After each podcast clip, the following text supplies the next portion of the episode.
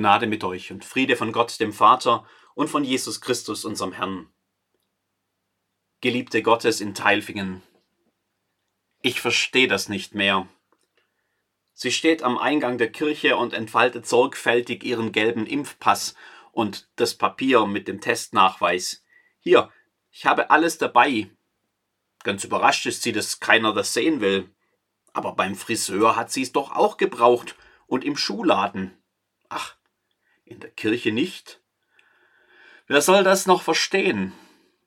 Beim Döner nebendran wird gar nichts kontrolliert. Auch meinen QR-Code auf dem Handy quittiert man nur mit einem Achselzucken. Ständig neue Regeln. Und wir sollen dann die Arbeit des Gesundheitsamts machen. Dabei sagt uns keiner, was wir genau tun müssen. Wer soll da noch durchblicken? Wem sollte man es verübeln, da überfordert zu sein? Wer von uns hätte denn vor zwei Jahren, vor Beginn der Pandemie, gewusst, was Inzidenzen sind oder ein R-Wert oder ein Spike-Protein? Auch wenn die Antworten auf vieles nur eine Google-Suche entfernt sind, so kann man doch verstehen, dass viele nicht mehr durchblicken. Klar, es gibt stichhaltige Studien, die wissenschaftliche Erkenntnisse belegen methodisch einwandfrei, veröffentlicht in hochkarätigen Fachmagazinen wie The Lancet oder New England Journal of Medicine. Peer-reviewed für alle, die wissen, was das ist. Aber genau das ist doch oft der Kern des Problems. Wer soll denn das alles wissen? Wer soll denn das alles verstehen können? Das ist nicht nur so, wenn es um Corona geht. Die Welt ist kompliziert geworden, globalisiert. Man geht davon aus, dass das komplette Wissen der Menschheit sich momentan in weniger als fünf Jahren verdoppelt. Wer soll denn da noch folgen können? Kein Wunder, dass viele abschalten und nach einfachen Erklärungen suchen, auch wenn die Quellen dafür oft sehr zweifelhaft sind. Das Problem ist nur, geht es mit Gott nicht vielen oft ganz ähnlich? Wenn wir über Gott reden, dann sind wir ganz schnell bei den ganz großen Themen. Der erste Johannesbrief macht es uns hier ja vor. Was von Anfang an war, beginnt der heutige Predigtext. Schlaue Bibelkenner, die ein wenig den Überblick haben, erkennen sofort ein Zitat aus dem ersten Kapitel des Johannesevangeliums. Am Anfang war das Wort, und das Wort war bei Gott, und das Wort war Gott, heißt es dort. Auch ein Zitat, eine Anspielung auf den allerersten Satz der Bibel in der ersten Schöpfungserzählung der Genesis. Im Anfang schuf Gott Himmel und Erde. Merkt ihr was?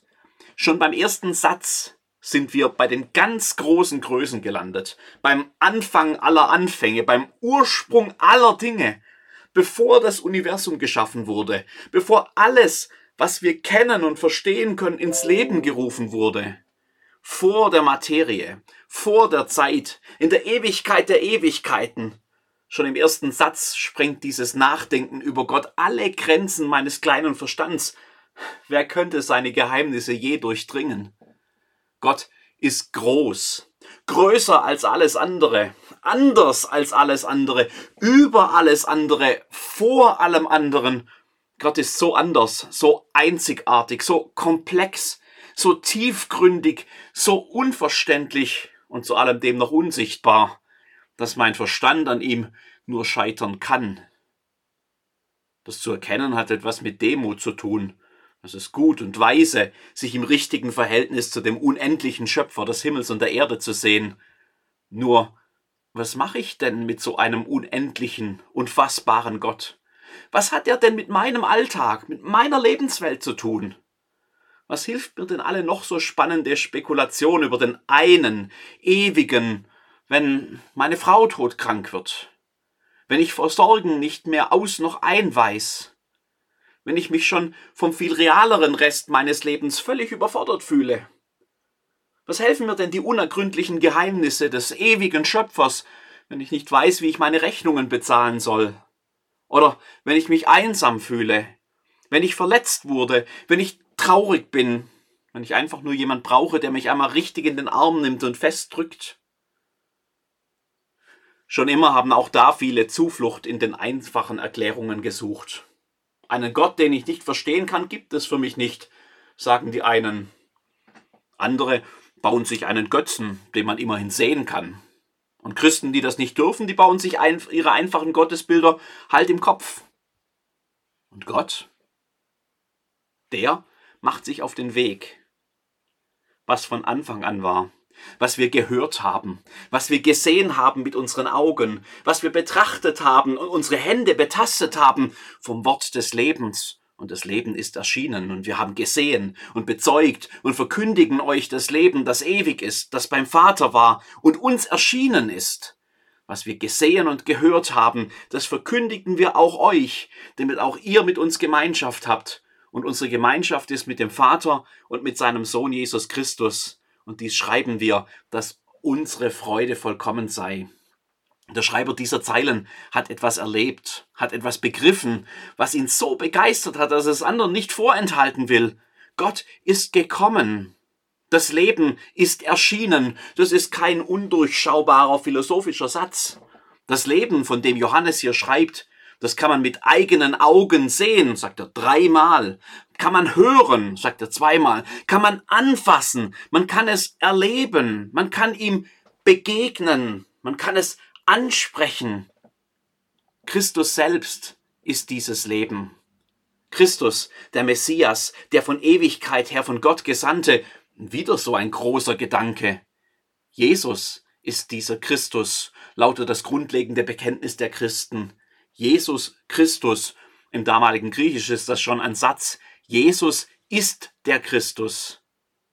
Der Unendliche von Ewigkeit her wird Mensch. Er wohnte unter uns, heißt es im Johannesevangelium. Gott macht sich klein, begrenzt sich, wird ein Kind in der Krippe, ein Junge in Nazareth, ein Mann aus Galiläa. In ihm liegt die ganze Fülle Gottes heruntergebrochen auf das, womit wir etwas anfangen können. Wer wissen will, wie Gott ist, der braucht nicht die unendlichen Tiefen der Philosophie zu durchschauen. Wer wissen will, wie Gott ist, braucht nicht erst einen Doktorgrad in Theologie, so faszinierend ich theologisches Denken auch finde. Wer wissen will, wie Gott ist, was seine Liebe bedeutet, wie er zu uns Menschen steht, wie er auf unseren Alltag reagiert, wer das alles wissen will, der braucht nur auf einen zu schauen, auf diesen Mann aus Nazareth, in dem Gott Mensch wird. In ihm sehen wir Gott wie nie zuvor hören wir Gott wie nie zuvor, erleben wir Gott wie nie zuvor. Wer ihn anschaut, der schaut Gott direkt in die Augen. In Jesus wird Gott historische Größe. Wie schade, dass ich damals nicht dabei war, denkst du jetzt vielleicht. Das dachten die Leser des Johannesbriefs sicher auch eine Generation später. Schaut, natürlich kann ich ihn nicht mehr selbst sehen, hören, anfassen, aber in Jesus hat sich Gott ein für allemal sichtbar, hörbar, anfassbar gemacht. Weil er Mensch wurde und ich mit Menschen etwas anfangen kann, helfen mir die Zeugnisse der Menschen, die ihn selbst gesehen, gehört und angefasst haben. Der erste Johannesbrief genauso wie die Evangelien. Wenn ich mich in ihre Geschichten, ihr Zeugnis vertiefe, dann wird der Mensch Jesus für mich immer plastischer und Gott immer realer. Da sehe ich ihn, wie er ohne Scheu und Ausgrenzung auf alle zugeht. Ich sehe ihn, wie er selbst den kleinen Kindern Gott nahe bringt. Ich sehe, wie er die Unberührbaren berührt, wie er aussichtslose Situationen völlig umkrempelt. Ich höre seine Worte über Gott, ganz oft in Gleichnissen, die jeder verstehen konnte. Er redete von Gott wie keiner vor ihm, staunten die Menschen damals. Ich sehe, wie er bereit ist, in alle Tiefen und Leiden des menschlichen Lebens mit hineinzugehen, selbst in den Tod. Und mit jedem Wort, mit jedem Satz, mit jeder Geschichte, mit jeder Handbewegung und jedem Schritt dieses Jesus kommt mir Gott näher. Jesus kann ich verstehen, kann ihn mir vorstellen. Ich kann ihn in meine eigene Lebenswelt hineindenken.